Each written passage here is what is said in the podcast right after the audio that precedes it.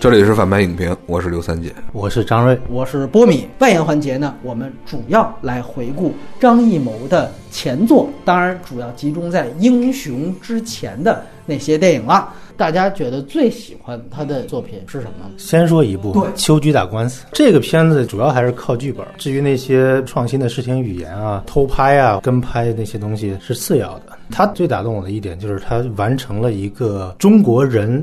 面孔的展现，你从刘恒这个剧本里可以看出，就中国人的百态，不管是巩俐还是他身边的人表现出来的特点，就把中国人的特点基本都概括了。轴、老实、没有主见、爱面子、自以为是或者善良，还有点小邪恶，最后以和为贵，这几个特点都在这个片子里表现的淋漓尽致。嗯，就是你通过一个这样的故事，就把中国人很生动的展现出来了，特别是近现代的中国人。你刚才提到这几个关键词，其实你细想想吧，你觉得他是中国人的特质吗？其实我觉得，就你比如说像善良这种特质，那那个伊朗人就不善良了。我这么去觉得，《秋菊》这个片子，我觉得它可能是张艺谋早期所有作品当中，随着年代流逝，这个影史地位往下掉的最严重的一个片子。那个片子当时他拿到了威尼斯的金狮奖和影后。那这个后来《白日焰火》才做到过，就是一个片子既拿到这个三大的最高奖，同时我还给一个表演奖，世界影史都不多见。但说句实话，你后来再去看，一个是他这个文本过于戏剧化啊，这是说的好听的，其实就是过于狗血。它后边最后其实都那反转，它作为一个故事片来说很过瘾，你看着哎呦这还有悬念起伏这个东西，但说白了，它这样的一个强的戏剧化。冲击掉的恰恰是刚才张伟说的，他对于人面孔的展示。如果真说，我觉得像展现人的面孔，应该是小五那样去拍。我们不能去加这么高情节、高戏剧化的东西。而且我觉得有一个语境，就是张艺谋当时为什么要去拍《秋菊》，这是因为他前面所有的那些。在西方牛逼的电影，包括像《大红灯笼》《菊豆》还有《红高粱》，都被人指责一个问题，就是你这些东西都他妈的不够这个接地气。那当然，这接地气是后边的词儿，他就是你不够关心民生。嗯，张艺谋吧，你从那时候你就能看到，他其实是一个特别在乎舆论的人。对，他这个人其实没有自己太多的主见。我们说大师都是你爱他们说什么，我他妈就拍我的。我过时算他妈我，他不是，他是一个就觉得，哎呦，这识时务者才为俊杰。什么叫实物？那具体体现就是看看大家都说什么啊。前面批评我说觉得我不接地气了，我又不是没能力。那时候确实他创作欲望和创作能力都在一个巅峰期，那我就搞一个秋菊。所以你会发现他好多那种挑战，我隐蔽摄像机，哎。确实还给他弄出来了，整个的这个规模和形式，确实我觉得他的功绩是在于他占了一个第一份儿，这个我觉得是不容抹杀的。三姐，咱们就就他这个，咱们先聊聊《秋菊打官司》。当时看的时候还觉得不错，我对巩俐那扮相有印象，但是对对，就咱说他完成了一个就是农妇的那种塑造，这点挺牛逼。嗯，就这种感觉的话，确实他做到了。那你最喜欢他的一部片子？比较喜欢的话，其实是《大红灯笼高高挂》。其实张艺谋的片子的话，很多都是很早以前看的。这个片子，它它是一种渗入性的黑暗，就跟那个《菊豆》其实是类似。没错，没错。它真正去揭示，就是中国人本身在隐秘部分的那种肮脏，尤其是在密室之中啊，天天说君子慎独，但问题是一旦回归到家庭的空间之后，有多么操蛋。嗯，这个是我对这个片子最喜欢的地方。《红高粱》其实还不是，就是说它里边很张扬，而且挺就是荒诞化嘛，就本身莫言那套，对吧？但是到了这个里边的话，就是真正说深入骨髓的，就是我们有多操蛋。回到家以后的话，他妈互相之间搞来搞去，就真心就觉得是啥？是是。恐怖片儿，哎，我觉得就是恐怖片儿，就是他拍这种恐怖片儿是最好的。他做小格局雕琢，做这个东西是最好的。因为什么？因为里边气氛，你看对白都很少，以一些就是行动，比如挂灯笼啊这些行动，然后去把整个的这个大家人物关系什么之类的话去串联起来。我觉得他是议会，因为中国文化其实操蛋在哪儿啊？就是大家其实表面上都是一一个调儿。但是他妈心里边想的是另一个调这是这是这是外国人其实也这德行啊，但问题是呢，咱们本身是没有什么的，没有那个就是基督教信仰打底的，伊斯兰教信仰咱们也没有，没有打底的情况下，其实我们这种就是极限的下下探的这个过程是无底线，你不知道。就每一个人，比如说咱们三个人坐在一块儿，他他能探到什么程度，我能探到什么程度，我都不知道。他把它放到这样一个封闭空间之后，把这种下探，然后去展示，这个是我认为就是说他做的这个探索。就黑泽明去干的那个事儿是什么呢？是说人家去批判，咱那个其实也是批判，但问题是你批判不了更大的，那就批判自己吧。批判自己的时候，这个深度就有了，而且他是做到了他能够做到的深度的极限。刚才说内容，其实我都挺赞同。说一点形式吧，我觉得这个片子是张艺谋算是叙事最冷静的一个电影。嗯，就他嗯不是不是很张扬，没错，但是又非常的有力量。嗯就是你这个电影从表演或者是调度或者是它情节设置都能看出这一点。补充一点，就是你后来他拍的《黄金甲》批判内核是一样的，他其实把这个大红灯笼的这个家长制带到一个皇宫里，它是一个悲剧啊，它其实是英雄的一个反面。我感觉还回归到了这个大红灯笼的一方面的一个内核，但是从形式上来讲就比较浮夸了，很多人就无法接受了。嗯其实也也有很多人无法接受大红灯笼，觉得闷，觉得怎么样？其实是他相对来说最闷的一个片儿。他说他没拍过闷片儿，但是大红灯笼其实有点闷，可能是由于侯孝贤监制，不是不知道了。大红灯笼呢，确实是一个能排在他前三的作品。他整个对于色彩的运用最克制，但是又最准确的电影是在大红灯笼里面。谈这个电影，可以把它和《红高粱》去做对比。《红高粱》里面用了大量的红色，这里面也用了大量的红色。但其实，在大红灯笼里面，你会注意到，红色其实代表的是一种男权的符号。这个你通过巩俐这个人，他进入到这个地方的时候，开始初夜被灯笼点上，灯笼照在他的身上，这个红是外界给他的，是强逼到他身上的，然后再到后来，他逐渐进入到了这个权力的斗争当中，他自己迷恋上了这种权力斗争，然后自己也开始像何赛飞一样。那何赛飞出场就是他自己穿了一个红衣服。哦，那这就是说，这已经是一个权力斗争的老炮了。那后来巩俐也逐渐沦落成这样的一个人，你就会发现整个呃色彩的母题，其实开始整个乔家大院是非常冷的。这个东西和红做一个对比，红高粱红是性欲的表达，它在这里面其实是一种。男权的表达，我很同意一个判断，就是《大红灯笼》其实是一部恐怖片。这个恐怖怎么展现，其实就讲的是红色作为魔鬼怎么样上身巩俐的过程，包括他所有的代指里边，他其实有捶脚的那个事情。开始捶脚说这只有说老爷来你才能捶脚，到后来老爷不来，拍了一个巩俐自己脚痒痒的这样的一个镜头。其实捶脚代表什么？其实代表的是性欲嘛。那这背后除了是性的暗示之外，其实更重要的，实际上你会讲，这是一种权力分配的绝对不均匀。你提到的为什么说黄金甲后来没有人认？黄金甲就是把所有事儿都说得太明白了，朕不给你的你不能抢。这大红灯笼拍的就是你只能等我赐给你。这个东西通过什么？通过垂脚体现，通过挂灯笼体现。那大红灯笼其实拍的也就是这个东西，只是他从来没有用台词说出来，他从来不讲这个东西。那电影最后你看其实是这样的一个形式感。那垂脚这个东西。它一第一层代表的是性欲，他没有拍任何的做爱戏。就这里边，我私下里跟朋友聊的时候也说，就是他们说也说觉得影这里边伞跟这长刀是一个性器的，包括说那个怎么让替身影子跟这个孙俪练，说最后其实得双修一下，这东西他才能练出来。但是我说这些代指到一场戏就都没意义了，就是后边他真去拍了一场刑房的戏。对，他俩这上床的戏你全拍了，你前面还带指个屁呀、对吧？那前面就全都没用了。张艺谋后期经常干这样泄气的事儿，要不然就是大台词啊，旁白就说出来，这就是还是舆论。前期他是说白了，他是拍给老外看的哦，我是电影节，大家都喜欢我。国外评委人家都是大评论家、大艺术家，那都明白。我得把这个电影语言咱们尽量高级。那看看，哎呦，黑泽明怎么看？你看人家，咱们来这个。后来中国电影市场化了，市场化之后，感觉又又你又离权力近一步。权力说了，那个市场化牵头的就得你们这几个大导演吗？你得来呀、他就想，那咱们得照顾老百姓啊，老百姓那不是都傻逼吗？那咱们得拍一最浅显易懂的。所以呢，他就在那儿装傻，装傻装了几年之后啊，也就真傻了，也就真傻了。你再他妈想最后黄金甲，我我想回归，啊，那归来，我名字就叫归来，你已经没有那个能力了。这个我觉得是必须要强调了。但是在《大红灯笼》里面，本质上你觉得那是一部反映女权的电影。很多人说，哎，西方观众喜欢，你看那片子就很女权。其实不仅是女权，它通过男女的权力分配不均，它讲的就是权力本身。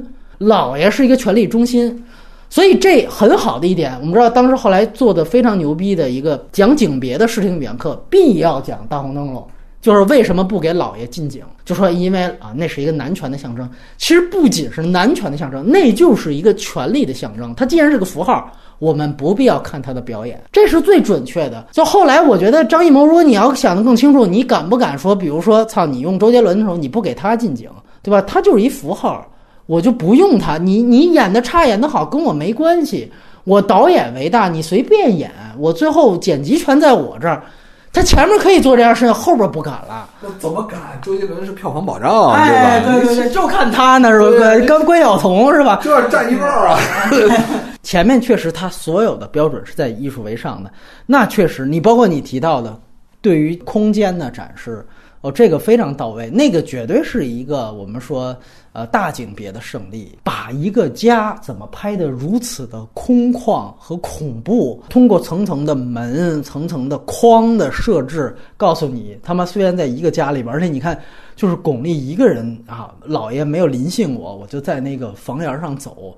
我操，他本身在那个刹那，他就已经开始像鬼魂在逐渐的演变，那就是一个幽灵的那样的一个状态。包括何赛飞在远处，一个远景，一个红影在那跳舞，然后唱的那个选那调儿，那就跟鬼一样啊。旁边还一个鬼屋。如果他在进行电影院复映的话，这是很瘆人的一个电影。所以我觉得有机会大家沉下心来你去看，你会被吓到的。那这是真正的恐怖，后面他的这些所谓的人性肮脏都特别表面啊。所以这个我觉得大红灯笼，哎，确实三解析。那我提一个吧，就是大家公认的《活着》啊，因为我觉得这些作品其实都差不多。但是呢，哎呦，三姐看来不认啊。我们先听听张瑞的《活着》，我觉得脱离了一种真实感。你觉得脱离真实感了？对对对，就有点。表演啊，或者是他的那种拍法，就有点像是一种怎么说包装后的一个结果。他没有那种真实的震撼，你明白吗？他他如果靠近《鬼子来了》那种真实一点，我可能会更喜欢。你觉得《鬼子来了》是往真实方向去的？对对。完了，活着是包装出来的。对。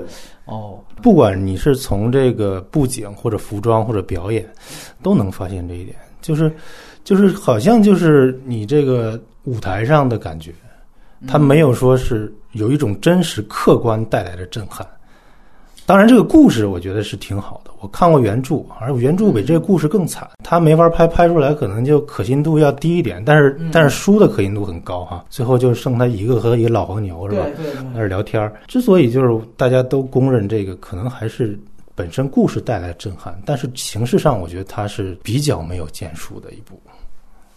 就无论从你色彩来讲，节奏来讲，表演来讲，都没有什么建树，也没有说让人表演没有建树，表演一般，就对对，那福贵确实挺好，其他就不行了。我觉得葛优非常好。那这片子不就是关于葛优的吗？那就跟《霸王别姬》不就是关于程蝶衣的吗？对吧？但但是由于它外在，有巩俐，这俩片都有巩俐。但是由于它外在包装和那些布景，就会让人戳戏，你知道吗？如果葛优是放在《鬼子来了》一个那样的环境当中，会更出色。三姐也觉得这片子不怎么样，是吧？对，我觉得它是盛名之下其实难副。为啥呢？是因为我觉得它有非常强烈的消费苦难的那种爽感。就是非常的故意，就是他有非常强的这样的一种操作感。我觉得，如果我们拿这个评价去评价原著，我可能更同意一些。一样，就我我我觉得，你知道我为什么认可这电影？我觉得恰巧是张艺谋的强项，就是他畏手畏脚。他在这电影当中，他做减法。它恰巧消解了原著当中的卖惨的东西。这么说吧，就是原著也好，还是说这个电影也好的话，我都不喜欢。它是一个什么集中的卖惨的这么一个产物。因为咱们说啊，这个事儿其实放在那儿的话，它是一个史实式的这么一个感觉。你是个长时段的家庭史，它里边一个人不断的去碰到所有的选择，他是赶上最差的那一部分。嗯，但是从这个过程中呢，我一直觉得他非常的刻意，不真实。然后再有一个是什么呢？是说他对于人，就是中国的农民也好，或者是说他的那个地主，嗯，这部分深入内心的那个那种感受体会是有限的。就是中国农民的那种，中国农民其实是非常复杂的一个。福贵不是农民，不是地主，他是地主，他是地主的儿子。但问题是，就是说啥？就是说他里边的那个环境，你明白我说的这个意思吗？就是说他的那个环境很虚，鬼子来了就很哎，鬼子来了就非常的对，对到什么程度？就是说啥？就是说可能他妈是鬼子再来一次，放到中国农村，妈可能再演一回。而这个片子放到那以后的话，让你感觉不到他的真。他本人是一个破落户，他的行为不重要，他周围的这些人没有展示出来中国的那个农村的那个时代感。他很快就进城了呀，包括城里的感觉，城里也没有展现出来，包括文革的那种环境，文革感，这个是真正需要历史感的东西了。但是《霸王别姬》有吗？霸王别姬》它没有那个活着的文革戏份多，好像差不多，至少没有什么大炼钢铁之类的。大炼钢铁不是文革，嗯，啊，对对对，大炼钢铁是那个啊，就是当时的历史环境嘛，它其实就是很浮于表面，就像在舞台上演了一遍而已。那你要这么说，那《霸王别姬》也是这问题啊，对不对？那那末代皇帝那不是还是这问题吗？呃，末代皇帝是《霸王别姬》好一点。张艺谋本身就是一个写意的导演，你在影 里边你都能够容忍他不是不是写意，你你不能容忍活着，我我是不太理解这个事情啊。我是觉得他活着里边写意写的不够高明，当然可以舞台化，但是就没有让我看到一些创新的东西，只是从故事上和葛优的表演带来的震撼，其他就没有了。因为这个片子啊，它整个格局跟视角是之前中国电影很少有的，它实际上是我就在讲具体的一家儿。对，你他你说这里边没有调度，葛优跟郭涛当俘虏的那段儿，他已经模糊掉了什么正邪双方。我怎么觉得他俩举手，完了后边雪山上一堆人下来，这就是中国影史最牛逼的十个华彩篇章之一呢？大我不觉得，我不觉得这是大决战，他反的就是大决战，他是完全以一个个人平民的视角去触及到所有大大家已知的这些历史事件，整个这个视角和切入点实际上是非常不一样的。那他就通过这么一个落寞地主的这样的一个形象。当然，你说这个是原著带给他的，这是错不了的。但与此同时，我觉得张艺谋的把卖惨东西已经收的很多了。包括很多人原来也跟我说，说这电影拍的不行，原因是因为原没有原著惨。就好多人是这样是这样批判活着的，但我恰恰觉得这就是它最大的优点，在这个东西上，它消解掉了它那个原著的那个卖惨的嫌疑。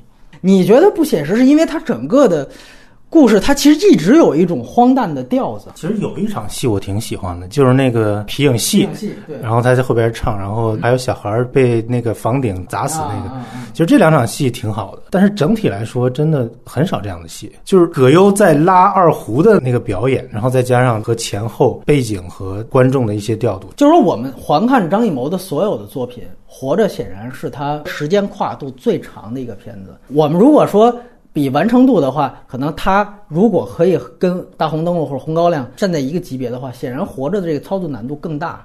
他在中间，他其实也使用了一些非常规整的。为什么大众会喜欢这个片子？除了说它有那点荒荒谬性，现在其实有点看着有点跟喜剧元素一样，它有很多剧本上非常规整的东西。就像你说的，就是皮影戏这个东西，他也不刻意，这原来是他们爱好，后来这变成他的饭碗了，就是通过这个东西去体现他的身份的落差感。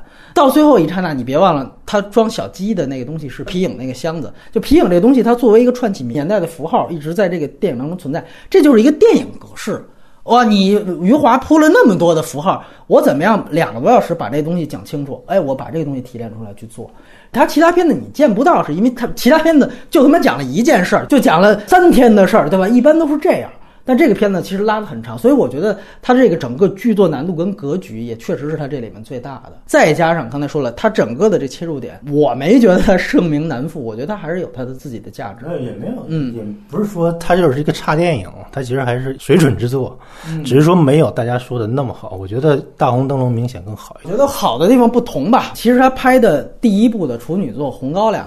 这个起点也很高，我们前一段还卖了这个片子的蓝光碟，大家也别说这期节目是我在这推销这蓝光碟呢，已经绝版了。我这儿卖了九十套，我再要我说都要十套，没有了，应该也不会再印了。刚刚收到的消息，这个片子《红高粱》马上也会再做这个修复版的上映，4K 的母版的修复版会在艺术联盟再进行重映，有机会大家也可以去看一看这个重映的版本。我看了它这个蓝光碟的这个画面。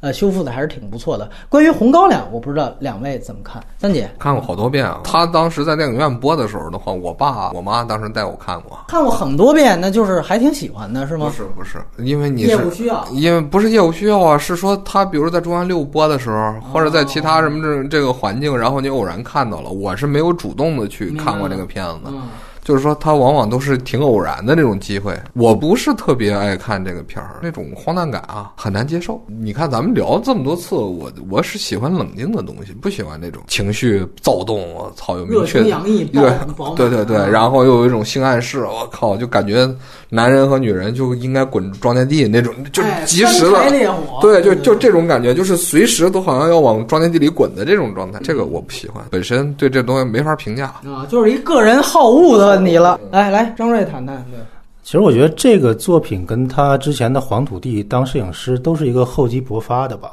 嗯，呃，特别是表现在这两部当中，《黄土地》我觉得好就好在他的摄影，然 后然后《红高粱》这个其实也是一个张扬的更进一步展示，包括他自己操纵整个剧组、剧本，然后表演，可以说在当时是一个相当前卫、创新的电影。嗯，所以我觉得它是一个算是划时代吧。那如果从个人好恶来说的话，它跟《活着》总体的感觉对我来说差不多。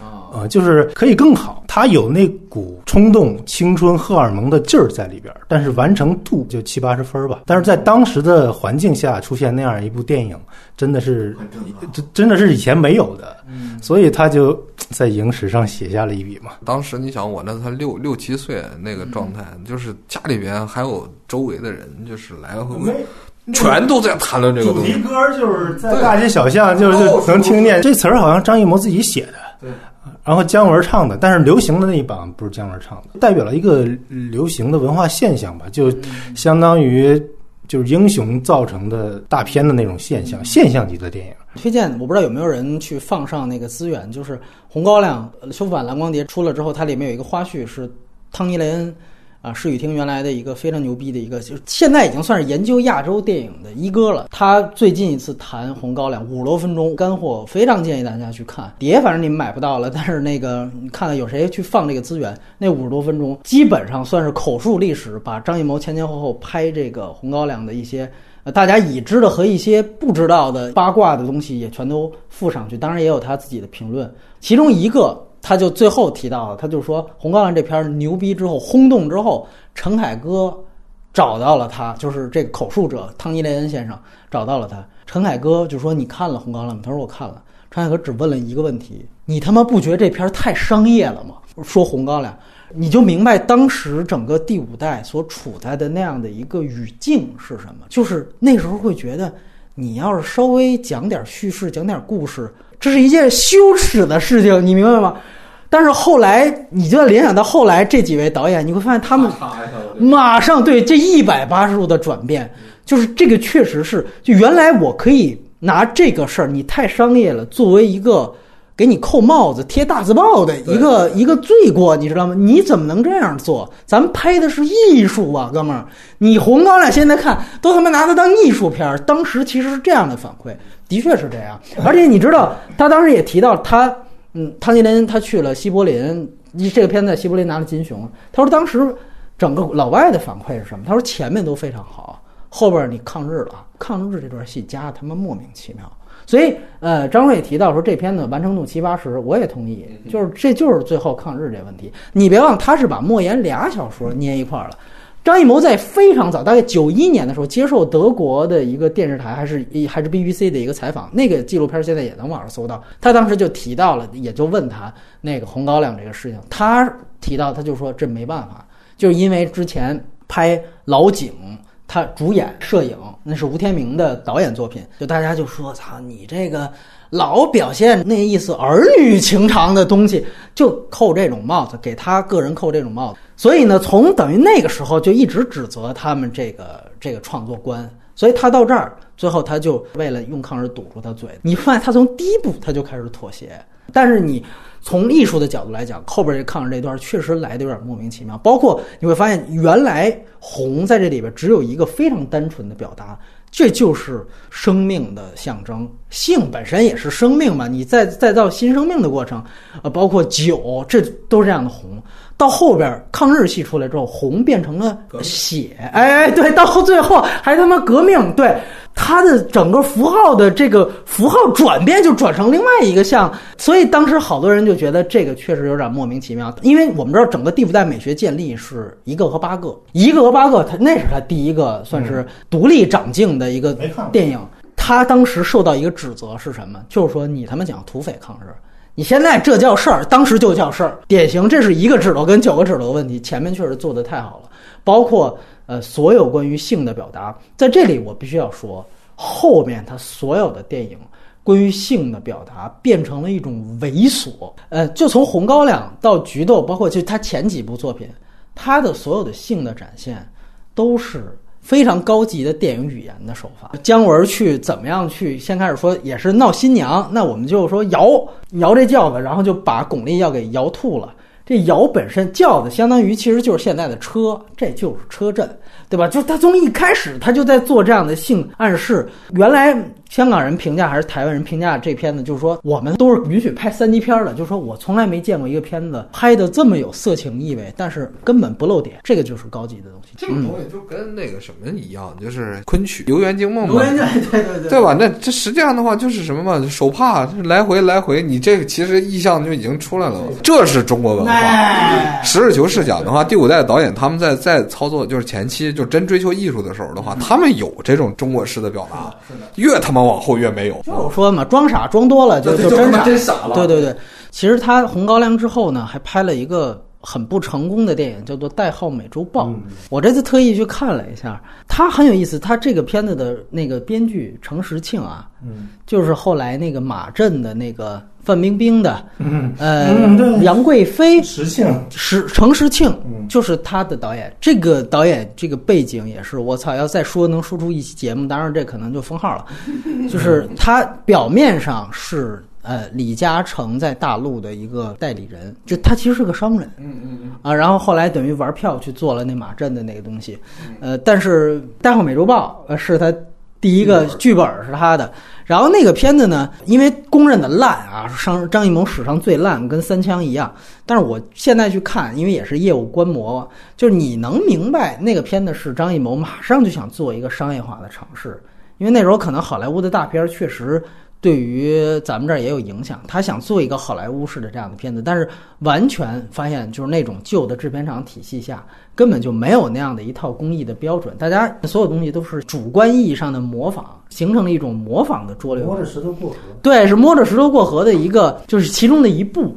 呃，但是我觉得挺不一样的一个地方。现在看啊，往往可能看这种公认的烂片是都是找优点，就是你会觉得他其实还真的挺敢死人的，因为他讲的是一个劫机犯，是台湾的劫机犯劫了台湾的商人，嗯，然后迫降到了大陆，然后这个时候没办法，让大陆跟台湾的当局必须有一个说四十年不联系，必须因为这事儿进行了一次秘密联系。结果呢，就是说双方呢各派一支队来大陆这个荒废的机场来解决这事儿。我觉得他最牛逼的一点就是，他把大陆跟这台湾的这个武装力量全给黑了，就是每一次的策略自作聪明的说，哎，王学圻在那儿假装的说在那儿引诱葛优啊，然后你后边去他妈给弄麻醉剂去，就是全让人看出来，全把什么游泳什么全都给打死了。就这个东西，我觉得是游泳还是那么于荣光，我忘了。就这个确实太牛逼了，就是每一次解救人质全是失败的。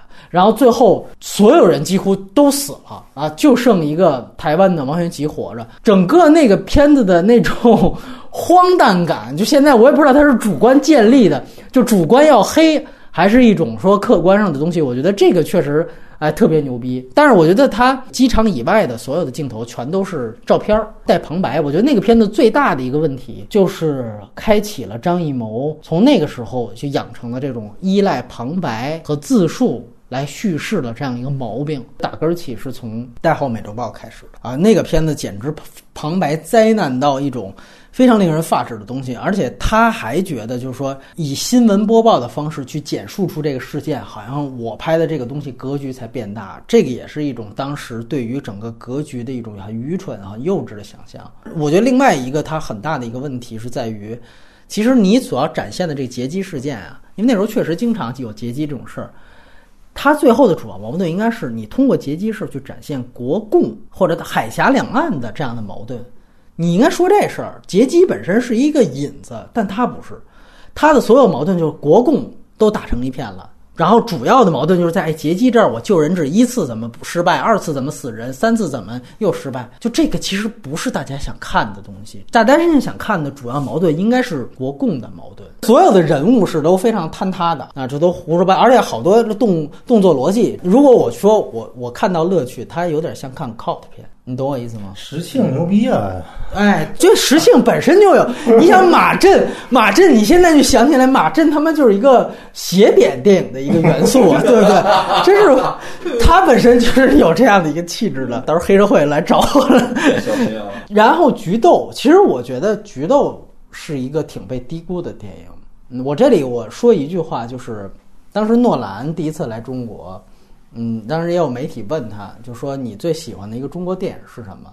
然后诺兰说的就是《菊豆》，啊，他觉得那个电影。然后我现在去想，我觉得就《菊豆》里展现的，就是通过情欲啊这个东西去展现主题，这恰巧是诺兰最大的短板。就诺兰是一个理科生导演，所以我觉得他会喜欢他做不到的那些东西。《菊豆》是一个特别典型的一个，就是场景。大染坊说白了，我造一个平台来展现我颜色的 色彩的这个强项的东西的格局要多小有多小，哎，但确实反映出了很多很有意思的东西。我不知道你们俩还有没有印象，三姐。嗯，我对这个东西印象不如大红米店。大红米店就是抄的这个片子，是啊，他是步他后尘，就没错，就惨在这儿嘛。我对他的印象远不如大红米店，但是实际上的话，格式都差不多，就里边的那那个情欲具体的格式的话，没什么太大区别。嗯，我我你看我为什么说我不去强调说我喜欢这个东西？一是没印象，二是说就是它里边的这种就是直接导向了直白的这个情欲的东西，我不喜欢。哦啊，我不喜欢那种直白的那个东西，就我更喜欢就是咱们说中国传统叙事那种的，就叫什么色而不淫，嗯，对吧？那大家的话能够通过一些就是象征啊，或者是说其他的这种隐喻，去把这个东西放出来，嗯而不是那样一个状态。嗯，哎，张瑞怎么看菊豆？嗯呃，如果说就是早期两千年之前有三部它不错的，可能这是其中一部吧。啊就刚才说到那个《秋菊》是一部，《大红灯笼》是一部，另外一个就是这个。你觉得这是他最好的？对对对对，然后呃，这个就是以小见大嘛，这个片儿，对，就是一个非常拍的也没有什么硬伤，然后又能有批判性，嗯，也有批判封建元素的这些东西，嗯，而且又又有它形式美的一些东西，单单从这个简单的故事就能得到震撼，嗯。而且它这个东西其实也是一个红高粱之后的又一次创新吧。另外，这个片儿好像就是中国第一部提名奥斯卡的外语片儿，嗯。所以当年没有被低估。嗯。这个也是好像刘恒的剧本吧？我觉得他他那一段跟跟秋菊其实都都挺强的，他没有没有没有什么硬伤，而且这个电影应该是他和另外一个导演合作的。啊，杨凤良这个也是一个谜案，就是从呃《代号美洲豹》开始，他们俩就都是联合署名导演。嗯就这事儿我还问过石庆，嗯他说那个呃《代号美洲豹》完完全全是张艺谋导的。啊，这个我也不知道，这个到底现在是怎么个说法？那完全是张艺谋导的，他干嘛要数杨凤良？而且那个人后来就消失了。对，但是大家更多还是会把它完全算作张艺谋的作品，毕竟他那个个人色彩啊、色彩这些东西太强了。菊豆他确实可以跟影对比来看，就窥阴癖这个事情，其实我觉得在那个电影当中，你也不能说是不是导导演 暴露了暴露了导演的某种性的癖好，但是那里边我觉得是有表意的。菊豆里边这个很好，那就是一个底层去窥探主人的夫人那是什么样子。对吧？这本身其实体现的亏这个动作就是一种阶级差，我觉得这个也很明确。呃，影这边呢，你要非理解说这什么真身影子，但说白了，它没有这么强的这样的一个对位性和这样的一个能够让你外延的这样的东西。所以我觉得菊豆讲阶级差异也好，包括其实说白了，他讲伦常杀人这件事情。呃，我觉得这个是非常非常到位的。他这里边说的一个特别简单的事情，就是说后天伦常所赋予的父子关系，甚至是要大于真正的血亲关系的。嗯，就这个主题是明明白白的体现在这个片子当中，而这是非常重要的。其实那片子非常出色，他在三十多分钟的时候，老爷就死了。按说所有情节剧啊，肯定会说：“我操，咱俩偷情，那儿有一个呃真正的你的丈夫。”这按说大家会做就这做戏会飙到最后。张艺谋在那个片子上没有没有兴趣做这个，三十三十多分钟，老爷就已经死踏实了，二十多分钟就已经成废人了。为什么？就是因为我。重点不在狗血的三角恋，我不去探讨这个，我要探讨这之后的问题。特别牛逼的是，老爷死了之后，悲剧才产生；老爷活着的时候都是喜剧，这是最牛逼的一件事情。我想提一个细节，那是《菊豆》里非常出色的一段调度。悲剧开始从哪产生的？就是老爷死了，整个他们那家族的其他的那些长辈吧，要求说你们必须得当官，这就是我们说封建礼教的一个东西。怎么叫当官？就是说，你们得哭着七七四十九回说：“老爷，你不能走啊！”然后所有的人得从他们身上跨过去，那意思表达你的这个啊不舍得走的这个心，他们就得来七七四十九回折腾这个巩俐跟李保田儿。然后他拍的这个方法特别牛逼，他让摄影机也是低机位，就是在底下，然后让这个棺材碾压过摄影机，这他妈就是伦常对于人的碾压，这个非常好，那一段看的非常棒。但是后来我们注意到，他大概快转型的就是我的父亲母亲，也就是章子怡的处女作。那里边我们会发现有一个非常大的变化，那就是在现代戏当中，他讲章子怡这个人变老了，她的丈夫死了，章子怡的这个老年版执意要求抬棺，然后村长啊什么的都说咱们村没人，没有壮劳力，哪他妈给你抬去呀？但是电影的讲述就是章子怡作为一个忠贞不二的形象，必须要完成这样一个仪式感。最后，孙红雷尽孝心和大家一起完成了这个轰轰烈烈的抬棺仪式。同样一个抬棺，在《菊豆》里边是被批判的，但是在我的父亲母亲里边，它成为了一个老人忠于自己的丈夫，也忠于传统文化的一个符号去体现。我反正这次我连起来看的时候，我会觉得，我操，这是一个特别有意思的一个一个变化。当然，它有一个语境是说，因为那是讲的文革，文革呢把我们传统文化都给砸毁了，所以这个时候我要弘扬的就是传统文化了。而我这菊豆，那我讲的讲钱，那那个时候传统文化就值得批判。问题你都是在文革后拍的，而且都是你拍的，对吧？就是所以这个我觉得是一个很有意思的一个一个对比啊。我也不是说非得就批判说导演打脸了，我觉得这个对比其实是值得注意的一件事情。另外一个值得注意的一件事情，我就顺便放这儿说了，就是《幸福时光》，这很多人可能都忘了的一个电影。那也是大概张艺谋英雄前后的一个片子，呃，两千年，两千年，对，那是他跟赵本山的第一次合作，后来一次合作就是《三枪》了。当时也是贡献出了一个当时还比较红的一个谋女郎，就是董洁。那个片子，它的原著小说也是莫言来写的啊，叫什么师傅什么笑容越来越少了。我看完这个片子啊，我就想，我说我操，莫言到那个时候就写这个。就写出这水平，他到最后还拿诺贝尔。我说这诺贝尔真是一吃老本的东西啊！他妈不管你后边写成什么样，我操，你前面作品被翻译成什么瑞典文了就能拿奖，是非常让我震惊的一件事情。其实给我最大的一个感悟就是第五代为什么后来就不行了，也是因为它后面基于的这些土壤逐渐的变质了。那最直接的就是他跟莫言的关系，就莫言原来写出的是红高粱，那他妈我就能拍出红高粱；莫言最后写出了一个幸福时光，那他妈我也就能拍出一个幸福时光。尤其是张艺谋这种，就像张瑞说，他就是一工匠。那你给我这原材料，我操，原来是金的，那我就雕一个金的。你现在给我一块铜，我就雕一铜。那里边你知道他想做的是什么吗？就是当时冯小刚已经开创出了这个说给老百姓看的家长里短这些东西。张艺谋感觉哟，听说现在老百姓都喜欢说，觉得冯小刚那东西才是真正的给老百姓看的。难道我就不能拍一回？我也来一回？真的是完全半吊子的东西，呃，特别强烈。你想，他讲的是赵本山是个下岗工人，完了之后跟一个盲女的一个故事。你按说下岗工人，你下岗潮这东西最后能带出东西有多多？完全把它变成一个俗套的。当时可能也受这个《美丽人生》的影响，就变成一个为盲女圆谎的一个东西。说因为这盲女啊，我们不忍心揭穿她，我们没钱，所以我们就假扮这个按摩的这个客人，去给她造了一个按摩室。就这个想法之 low，就是你本身就把盲女建立在哦，她是盲人，所以她就会按摩。那咱们就给他完成一个按摩的这样的一个仪式感。我操，这就是你的眼界！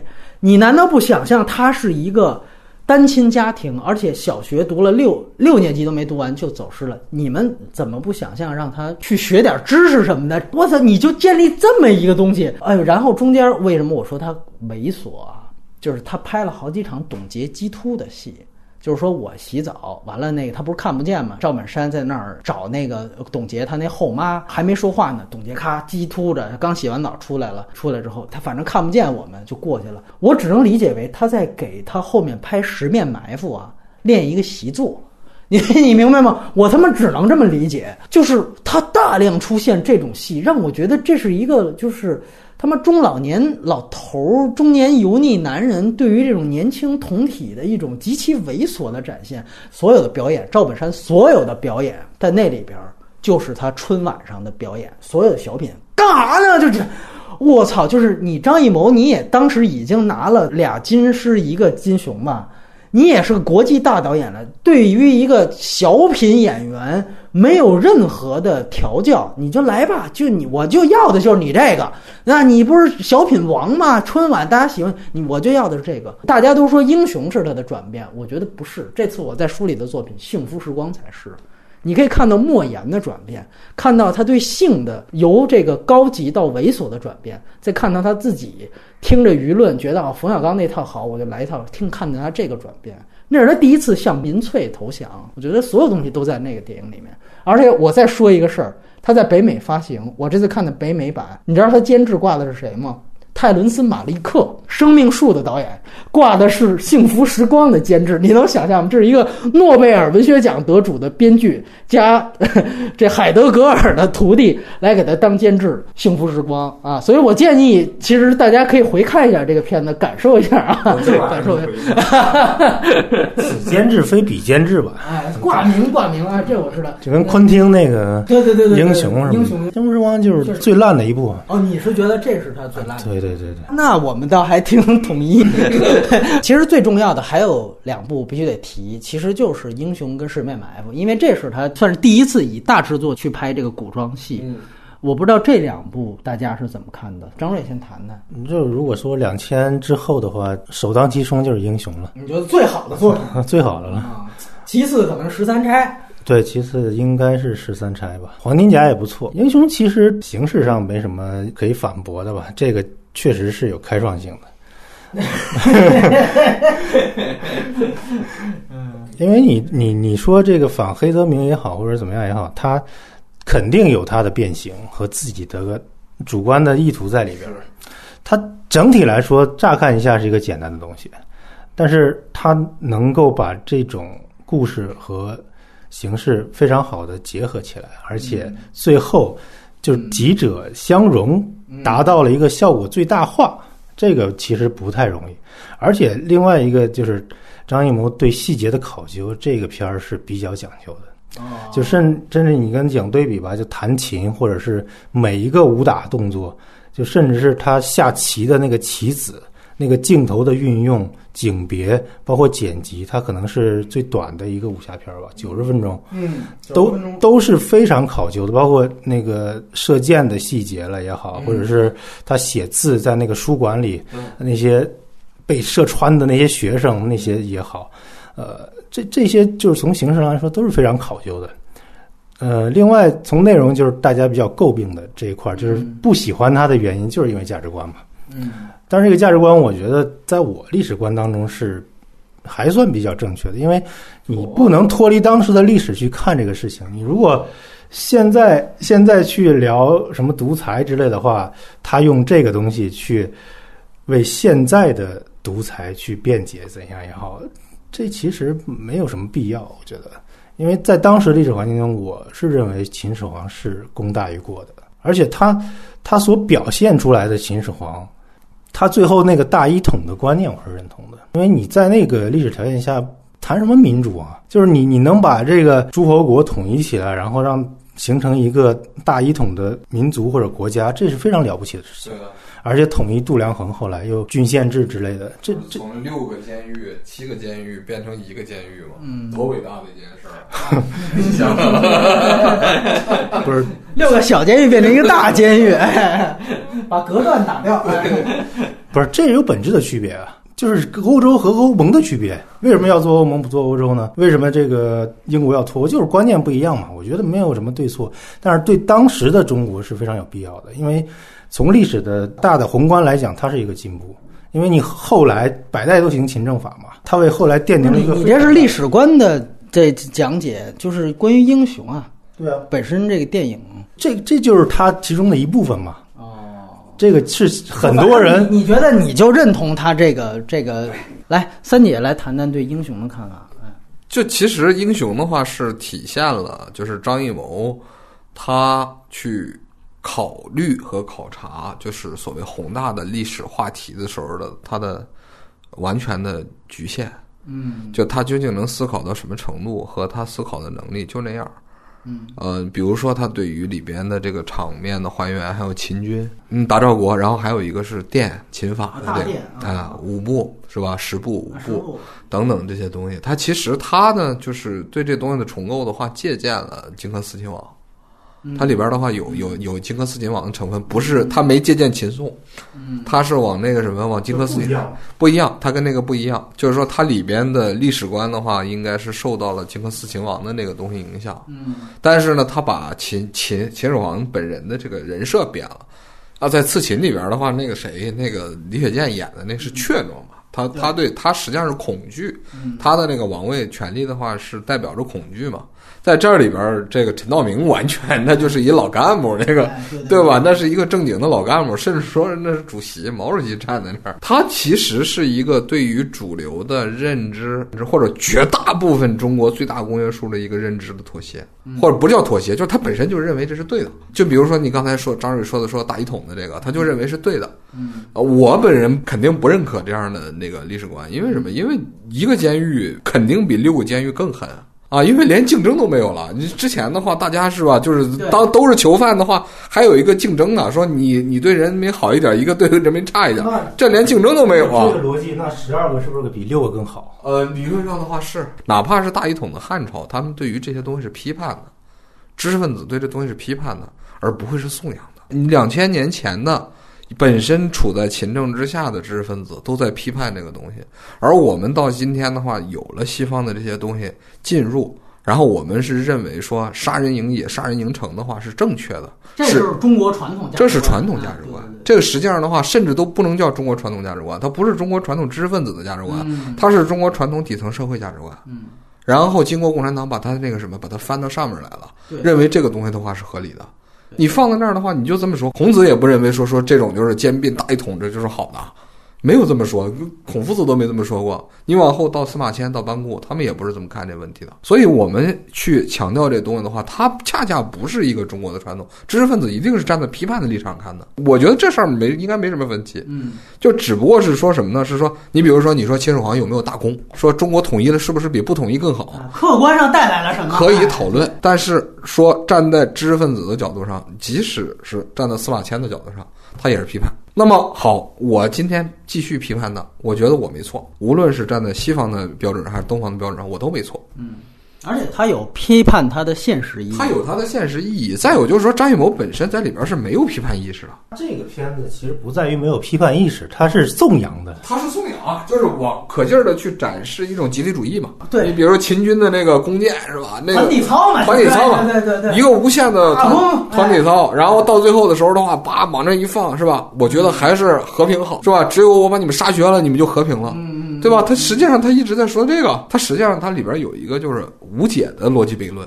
他在里边去展示的那样的颜色的那个美学很有冲击力，但是说实在的，太他妈单调了。真的就跟那个什么，就是秦军黑衣黑甲，然后手里边拿着一个带着红色绶带的那个长矛，嗯放在那时候那个感觉，它也是个恐怖片儿，就我看的时候的话，我也觉得它是个恐怖片儿，我一点都不觉得说它里边是一种，它是个历史剧，或者说它是一个什么什么别的。当然，他要的是有《卧虎藏龙》之后，他武侠的那种，哎，他又嫁接这个东西。那个完全我都没把它当回事儿，就是他在里边什么武侠的那部分，几乎就没把它，就是真真觉得它有什么可可看的价值。就是那个团体操的那种集体主义的那种，其实里边的就是团体操的戏份反而不多，大多是两个人在对打，或者是对一个什么胡杨林啊，或者是一个九寨啊，啊，甚至说是姑娘两个人滚在一起，章子怡和谁滚在一块儿嘛，对。吧？这这，但问题是他妈印象最深的是刀矛如林，是当时一群人剑阵，然后那边哗射到那个赵国的那个啊。就写字的那里，然后到最后是吧？连带无名被射死的时候的话，也是一轮廓，哎，有一轮廓，也是那种就是这东西的话是印象最深的。就是英雄啊，我这次重看，我其实你知道吗？我带着的是一个，这次我们做这节目主要是为了聊张艺谋之前的作品。然后呢，我其实原来一直有一个意识，就是说我再看一遍《英雄》，会不会我挺想为这个片子平反的？然后我是带着这样一个意识啊，去去回看的这个片子。然后昨天我看完之后，我首先我看的时候，陈道明一说话我就乐，就是我看英雄就有点像那个大大家看那个开心麻花一样，我就一看陈道明就乐，就是我看完之后，我觉得这个英雄，嗯，这个历史地位和整个在我心目当中地位是又下降了几格。就这个片子本质上，它为什么老外喜欢？一个是借着这个《卧虎藏龙》当时卖座的这个风潮，呃，擦了一个武侠的擦边球，其实压根儿不是这事儿。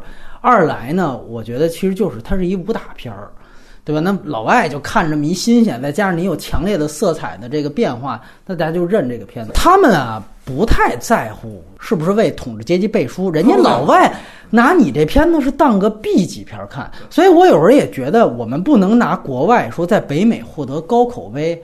来去拔高张艺谋，他不存在这原因就在于他拿你当异域文化，这就跟我们这儿看好多别的小国的片子，他拿你当异域文化，你看了一新鲜，看一猎奇，你这片子两大中国元素猎奇都有了，一个就是武打，人就看你中国功夫；另外一个不就是这个什么所谓中国风的这点最表面的东西吗？消费的就是这个东西。你会在一个 B 级片里边思考一下，我操，这个片子什么美国，比如说史史泰龙拍一个，你思考一下美国当今现在社会分裂的现状，你也不会想，你看完爽完就完了。那那你举个例子，说哪个 B 级片获奥斯卡最最佳外语提名了？哪个 B 级片被时代评为因为年度十大？因为奥斯卡最佳外语片这个奖项本身就是一个非常偏颇的奖项。不是有没有非常 B 级片的例子吧？孙红雷演的一个片子叫《蒙古王》，王哎王得提名了，提名了奥斯卡最佳外语片。那确定？你现在查是是有九大还是五大？提名，正式提名。后来那个导演因为拿了这个提名，去好莱坞拍了《第七子》，跟朱利安·摩尔和杰夫·布 B 里奇斯啊蒙，古王的话，我觉得基本上也就是 B 也就是也就是个古装片儿啊，就是啊，就是个没有历史感。他是俄俄俄国人拍的，哈萨克斯坦的选送的，你看，对。对，俄国人俄俄好像是俄国导演，我记得是。对，俄罗斯导演在哈萨克斯坦选送拍了他妈外蒙，对 对，哎，他们也不当回事儿，就这他妈都是中亚你。说这抑郁我同意，但是你说 B 级片儿，我就觉得有点牵强了。你就是这个时代杂志评十大，那也没有 B 级片儿啊。时代杂志是电影杂志吗？我就我就不谈，就是我们回到文本，这个片子我为什么发笑？它的所有的台词写的太烂了，就是你现在看我都没办法。就我们说啊，英雄有一个地方我理解它，就是刚才我提到了第一次市场化、工业化，他我第一次我是拍给老百姓的，他那时候可能就觉得老百姓别说他妈罗生门了，你就给他讲一正常故事，他都未必看得懂，所以他在里边他生怕观众看不懂。他做了很多台词化解释，比如说李连杰一上殿，前面摆了一堆烛台嘛，然后那个烛火哗一下朝着这个等于陈道明的方向，就这一个镜头，通过你的视觉表达够了。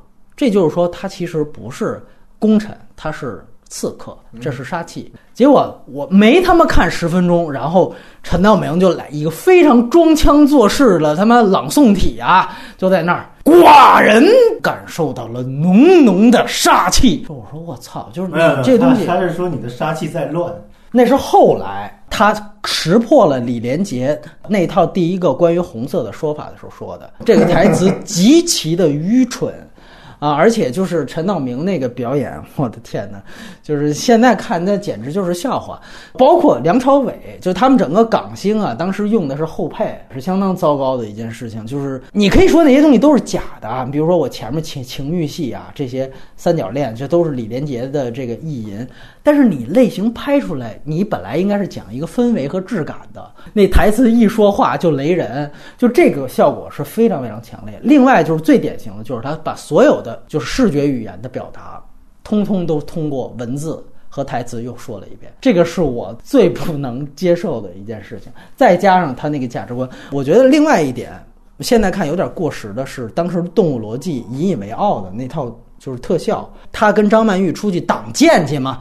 挡剑的时候，他把那个挥舞长袖的这样的一个动作，他也做了这种 CG 化的处理，就把它变成了那种有点像那个波一样的那种感觉去挡，把那个剑全都挡到外面。你现在再看这样的一段，那个动画效果就特别强，就是这些东西再加上台词的雷人，整个让那个片子变得。不太严肃，而像一个这这种 片子其实属于一种争议类型，特别典型的那种电影，就是能接受的就很牛逼，接受不了就很傻。哎，对对对对对，是这样。就是就很多电影都是这样，其实。对，也许吧，也许。对，反正今天我们就谈到英雄，我是觉得是这样有一个关系，英雄啊，我觉得倒是可以跟秦宋和刺秦，荆和刺秦王。组成一个我们说就是秦朝三部曲，那正好是第五代的三个导演完成对同样一件事情的三种不同的写法。那英雄其实是一个压轴，压轴的时候，我相信张艺谋当时其实是对于哦前两个好像都有点知识分子气质啊，都那意思，都是反面的去塑造这个秦始皇。可能到他这儿，他有一种就同行之间的，就你们俩都骂，哎。那到我这儿，我就得来一逆反的，我得 得呀跟人家说两句。我觉得是绝对有这个影响。你想，当时周晓文那个投资多大，而且姜文演的，另外就是刺秦，所以他们三个戏合成一个，我觉得大家一起去看，我觉得这算是一种，就像你说百花齐放，我觉得这是可以。但是你要单独看，我觉得它问题是很大的。我这么说，我觉得这是中国电影难能可贵的，对于一件事情这么好的三个不同的维度。秦颂讲的其实是说白了是借古讽今的，说这个这个独裁者怎么管知识分子，尤其是怎么管他们文艺界。他其实讲的是对于这个文艺工作者的这么一个管控的事儿。他讲讨论是这事儿，所以后来当时听说长者哎发表了一个意见，说这他们不是瞎编吗？后来让周晓那那个片子在圣赛弄了一个外交风波嘛。这是很有名的，就就他妈都上来要求要撤下来。后来赵继平给带的画嘛，就张继赵继平当时长者的音乐老师，也是那片子的配乐。当时后来周晓文说了这件事情，把这复盘了，很有意思啊。所以你就发现这确实秦颂他切中了要害。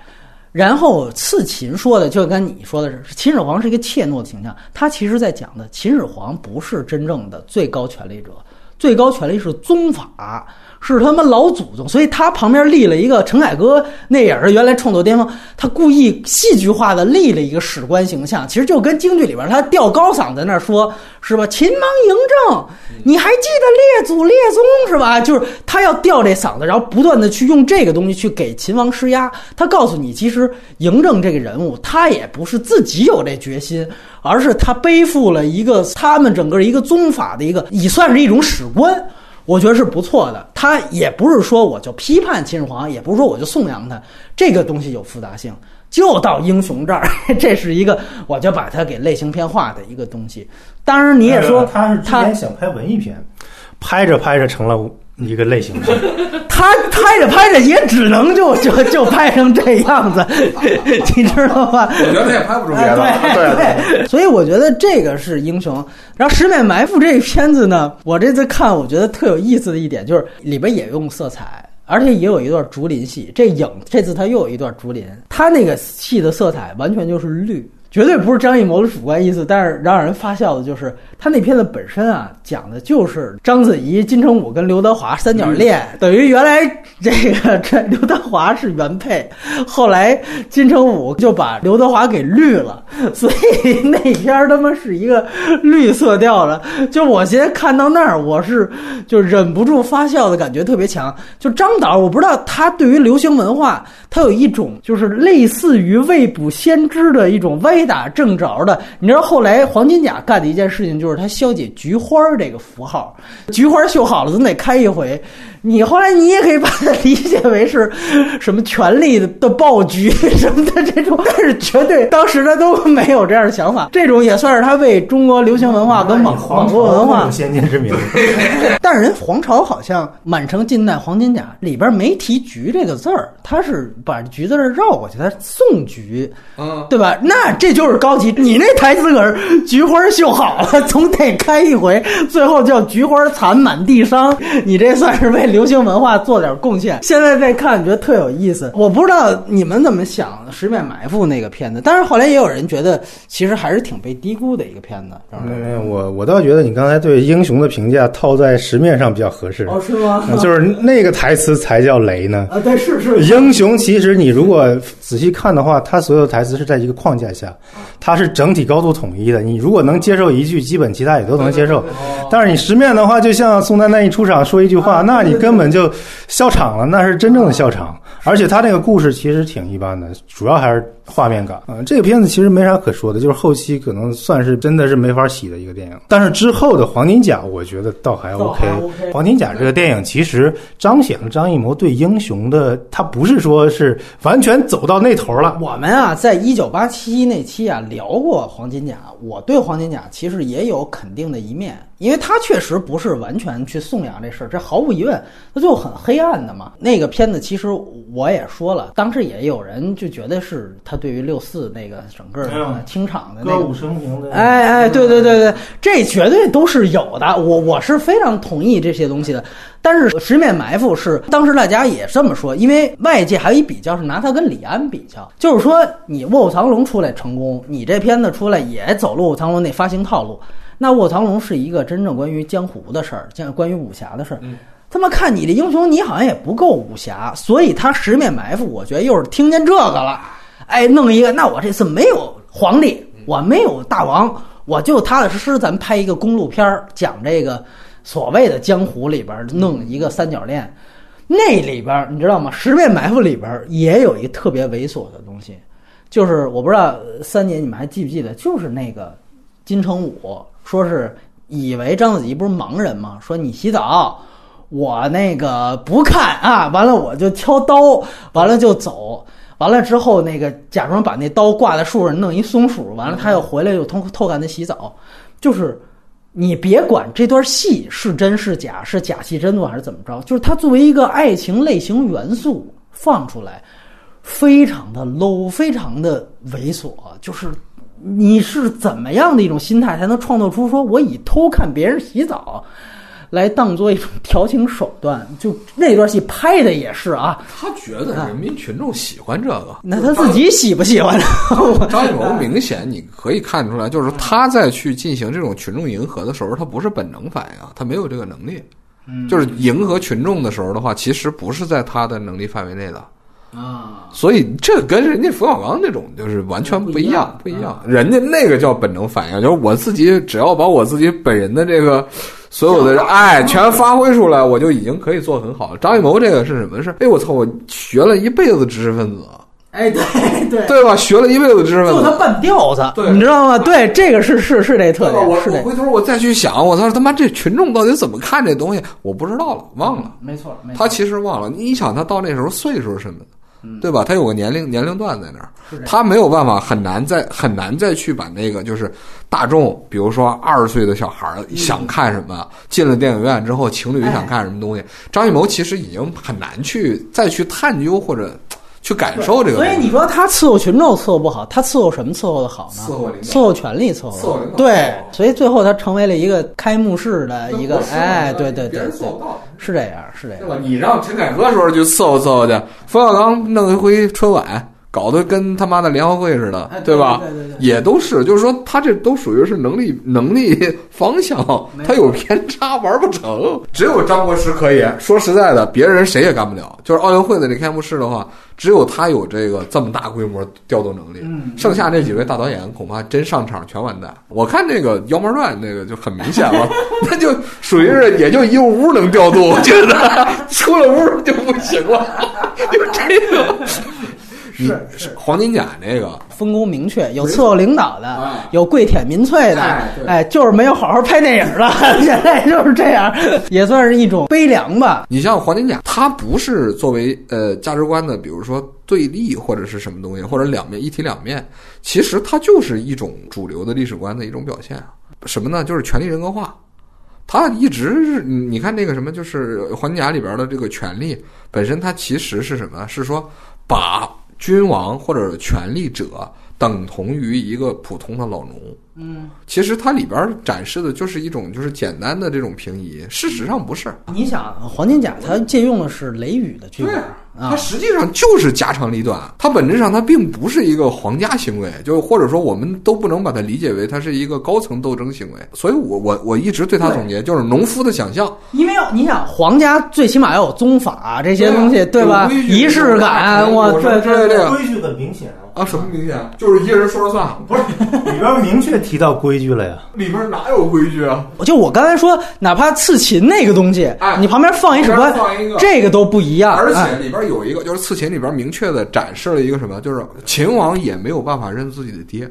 对对，吕吕不吕吕不韦当他面去上那个吊，然后你就在这什么，最后他自己是非常痛苦的情况下，我不能认这个爹，认这爹我就没有没有宗法地位，我就不是秦王。对，然后说你史官马上出来对，然后他说你信不信我杀你？他说你把我杀了，还有第二个史官出来挡挡但是在。这届对张艺谋里边所有的这些，其实就是什么呢？就是皇帝，他就是这，哎，就是这人就是说了算，其实就是你他妈家里边一大家长，没有没有没有，就就就这套。里边有明确的一句周润发的台词：“天圆地方，什么构成规，什么构成矩，这就是规矩。”完了，他那个大台子有一个圆的，有一个方的，就非常规矩不成方圆啊，这不就是啊他有一个我不是潘金莲里边的这种这种望文生义的东西不？是宗法吗？很明显这是宗法。皇帝受谁约束？皇帝杀太子，或者说皇帝要废太子，应该走什么程序？谁说了算？不是他一个人说了算。说太子我就干了，我媳妇儿的话明天就废了。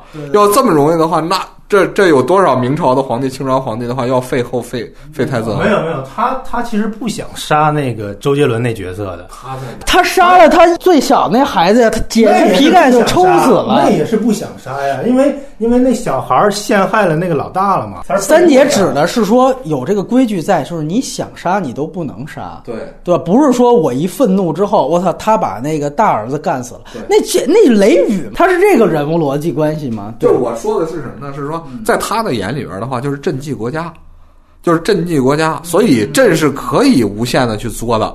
我只是说有一念之人的时候，我要往后退一步，而不是有任何人能制约的。这就是老农民坐在那个田垄上的想象。实际上，真正站在那儿的皇帝，你就是老毛。毛主席坐在那儿，他能自己说了算。我想干死贺龙就干死贺龙，我想杀林彪就杀林彪。他是需要各种各样的权力牵制的。真坐在那位置上，而张艺谋所有的东西的话，都是这种感觉。拍脑子想，对，老农民，我操嘞！你他妈抢我们家地的时候，我干你，就是这种的。你不占我们家祖坟，我就弄死你。他是这样的一个逻辑。还有，你看他在《大红灯笼高高挂上》里边那个老爷，那是绝对权力。他实际上就是把这个东西进行一个啊，像中级、像高级的，然后不断的复制对对对。他就是平移，对他不去考虑更复杂的这东西。影也有这毛病。就是王在里边的这个什么，是我之所以不杀你，是因为你有可能能杀我。他一直是这个态度，这是什么？就真的是中国底层游民社会的思维方式。我为什么不干你？不是因为你对我很重要，咱们俩之间形成了什么君臣关系，然后这个里边的话有一些隐形的东西约束你，不是，是因为你他妈干不过我，否则的话你就是老大。这是什么？这是他妈能是皇帝吗？皇帝要是靠着这套逻辑来混，那么他妈的天天的明天弑君，后天就弑君啊！那那太监都能给他干死。哎，我还想到最后一个话题啊，就是刚才其实起了个头，就是《王的盛宴》那个片子啊，我这次也是特意去回看了一下，当时因为都被骂成臭狗屎了，我确实也觉得他其实有一些可取之处，而且你会觉得陆川他当时做这个事情。他是有表达和有想法的，那我不知道现在大家再去回想，就是像《王的盛宴》那样的片子怎么去评价他？他是有他有思考啊，但问题是，他那时候票房不断失败啊。嗨，就是什么？就是说他的思考的话，就是这些导演里边最深层的。他讨论的那个问题就是什么嘛？就是历史层叠是怎么产生的嘛？嗯然后还有一个方面的话，就是刚才说的权力牵制，嗯是吧？为什么最后没有杀死刘邦？然后一层一层剥茧，到最后韩信在其中发挥作用，然后在他的身后是项羽。他实际上不停的告诉你说，人和人之间的话是这样的产生的关系，而且隐约的关系造成的，这是对权力讨论。而像那种我操，我的妈的撒开了，我就想干谁就干谁，我把你全家杀了，就游民社会，大家都属于是都他妈是光脚的。当然，我不知道你怎么看我这《王的盛宴》。印象不深了，但是我但是我当时看完之后觉得这片儿挺好的。说句实话，这个片子我是我就当时观感跟现在观感可能产生反差最大的。那我觉得确实觉得这个片子可能随着这个年月过去啊，我我会觉得它可能地位会慢慢高一些。嗯，因为当时其实还有这样一个传闻，也不是传闻，你现在都能看出来，就是它有一个更长的版本，当时是应该删了非常长，可能是四十分钟到一个小时，是因为就你说历史层叠，我说的明白一点吧，就当时他拍其实想借刘邦这事儿拍毛。啊啊啊！其实你啊，带着这个观念，你现在再去看他现在哪怕剩下的这版本，你也都能看出来。上来之后就是说白了，这个就是吕后，就是他妈江江青，完了那儿有一张旭凤，哎，弄一头过来，就是林彪这儿我给办了，就是这种都有。包括他有台词，就是项伯过去问他，就说听说你刘邦你都入住秦王宫了，他说没有，我他妈太冤枉了。我没拿秦王宫一针一线啊，就是这种，他这个台词都是保留下来的。当然了，这个我觉得也算是导演的一种表达欲望，但是本身他也没有因为这个表达去违背和颠覆当时呃刘邦项羽的那个事儿，只是他通过这种高度的，就是戏剧舞台式的展示，我觉得这个展示方法什么的都是有想法的，就完成度啊再说。对，他的这种分析，基本上符合史学界对这东西的重构。是吧？啊，基本上符合。就是项羽本来就不想杀他，对这个过程的话是说，基本上的话符合这个重构。这两个一比起来的话，就那个谁，那个另外还有一李仁港的那叫什么玩意儿来着？呃鸿门宴。对鸿门宴，啊哎，对对对，那个跟这个比的话，那就是天壤之别。确实，就是同同人了，对对对，哎同人。这个实际上的话，就是史学界最后重构也基本上是这样。牛逼在这儿，就是人家这个故事讲的，我操，我他妈绕这圈儿，我自己在这地方编一故事，是是跟那个这种合理想象的话是能扣到一块儿去。而且他其实也构建了一个，就是说，就是项羽他其实是个贵族。就是贵族之所以贵族在哪儿，他这原因在哪儿？其实本质上，我们说咱们聊《至暗时刻》，嗯，就是丘吉尔，就那种感觉，其实有点那劲儿，就是我就是要不肯过江东，这就是贵族气质的展现。是这气质。它不是一个失败案例，它是一个对比。这个对比呈现出来的就是这样的一个过程。那个片子其实是很有如果想法更长，展示的更长的话，可就是能更好。就是剪我就是觉得可能被被广电当时砍的，确实最后有点碎。那个你看那个项羽在里边那能够去把所谓这种贵族之贵啊，这种精神层面的贵展示出来，导演咱们哪有？剩下全他妈展示游民文化的，嗯一群那个什么就是是吧？要不翻身农奴得解放，啊。要不然的话就是他妈内部斗争。三姐，我不知道你看没看过《关云长》，就是曹操是姜文演的那个。最后我想说一句啊，有很多人都问我有没有，就是大家都觉得特别烂，但是你觉得还不错的电影，就是非常少。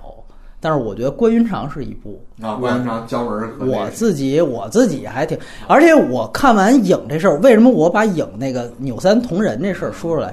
我就是觉得其实关云长啊走先了一步，他是一个扭三同人电影，但是他非得用真名儿，你要给他也变成杨康什么的呀，当年不至于挨那么多骂。包括像麦庄，很巧就是麦庄那个拍关云长的导演，哎，现在国庆档嗯无双跟这片子正争的，那片子其实我觉得是有想法，有机会再谈吧，机会再谈吧讨。论不就是姜文和那个什么甄子丹，还有那个汉献帝？对他最后讲，他讲的就是这最后他妈关羽要杀汉献帝这事儿，大家就就疯了，就觉得这他妈不是我操胡扯淡的吗？但是他扭了这事儿，他他有表达的。曹操说：“天子不能杀呀，对吧？天子有天子的用处。他妈这影不是一样的话吗？对吧？所以王有王的用处，哎，有王有王的用处，主公有主公的用处。对，所以我觉得其实这个片子它跟那个关云长其实是一个系列，而那片子也有过孙俪啊，影跟关云长里都有孙俪。对，而且那里边孙俪也出现过，就一个屏幕出现俩孙俪的那个朋友，我操，我看到那儿现在特别惊悚。其实我想说说奥运会倒是，就是你说吧，没关系，来来来，因为不是还有一届的吗？二零二二年，对对对，也是他。当然定了，这八今年八分钟也是他导的呀。啊，就是我觉得这奥运会其实算是特别牛逼。对对对，就是被转播给毁了的一个 特别遗憾。哦，我后来主要都看 NBC 版本嘛，大家下载也是 NBC 版本。日本的那个版本也还可以，嗯，就是央视当时看的时候就直接就崩了，就觉得就马上就看出来这调度就完全是二流水平。啊啊，所以所以就是张艺谋本身呢，你有什么想说的吗？哪怕通过通过奥运会这个事儿，其实可以看出来，他是能把一件作品拍得非常好的，只要他搭功夫。只要他花出百分之百的精力，甚至百分之一百二的精力，后期他就一味的求数量，没有求质量。这个其实是他的一个怎么说呢？也不能说对，也不能说不对。他就是这样一种人生观，一种价值观。你要说他像姜文那样，呃，五年磨一剑，他未必能磨出一个就特别牛逼的片子。这也是实际情况。但是如果你五年磨一剑，你存在感就大大降低了呀，对吧？而且他又性格使然，可能是一个闲不住的人，他是闲不住，对对对，呃，就是得干活，精力巨逼旺盛，对对对。所以呢，因此他就只能是偶尔上就是牛逼一回，然后大家觉得这是大师回归啊，或者是怎么样。但是经常的状况下，如果是按照这种节奏往下走，碰一个故事，拍一个故事，然后细水长流，那就是一般般，就是工匠。嗯，主要是通过这个把这个人，就是其实想描绘一下。嗯嗯，但是这种人，我觉得是识时务者嘛，识时务者也有他的好处。嗯，对对，一些其他的比如艺术家来说，那就是非常孤寡，就是那就能忍受孤独，就是自恋，我就觉得自己最牛逼。但是他不是这样人，对，这个确实很重要。如果他是别的人，他确实不是国师，他确实就导不了奥运会了。就是你要看，就是英国那奥运会，丹尼丹尼保尔导的其实一般。我觉得你你要说导演作品，丹尼保尔作品好的可能比张艺谋多，但是你说奥运会确实一般。嗯，对，这是资源成本问题。而且我我个人给了其他导演也不行啊。我个人更喜欢伦敦的那个，我我真的我个人更喜欢那个。嗯，因为因为像张艺谋导这个奥运会，这这掏钱这是无限的。这种无限预算的事儿的话，那这就干起来了，对吧？朝鲜人我觉得可能也干得不上。你看朝鲜那什么手手绘的那个宣传画什么之类的，其实也挺有意思，也挺牛逼的。人家搞这团体操阿里郎几万人，就是只要咱们说在这上面的话，你不惜工本，古巴拉过来也不见得差。就是大家其实都一个基因的玩意儿，谁比谁强啊？对吧？你你像那个什么像击否啊？否就是那么个东西啊。这这也挺有意思，然后还有汉字那个，那那那几个，就是他是他是一非常牛逼的，就是能找这种就是所谓就是符号，就是最，而且是就是能表面就是你小学毕业就能知就能明白的符号，他他这点特别牛逼，就绝对都是不用高于初中。四大发明，啊哎，对，那 种小学毕业你就能明明白，哎，这他妈就是中国，就觉得哎呦这就是中国的，就这感觉，他这点特别厉害。我要不然怎么办？被人看不见。他的就他就都是塔丘，高桌子、地板凳都是木头。他的舅他二舅都是他舅，高桌子、地板凳都是木头，都是木头，都是他舅，都是木头，都是他舅，高桌子、地板凳都是木头。他的舅他二舅都是他舅，他舅，木头，木头。他舅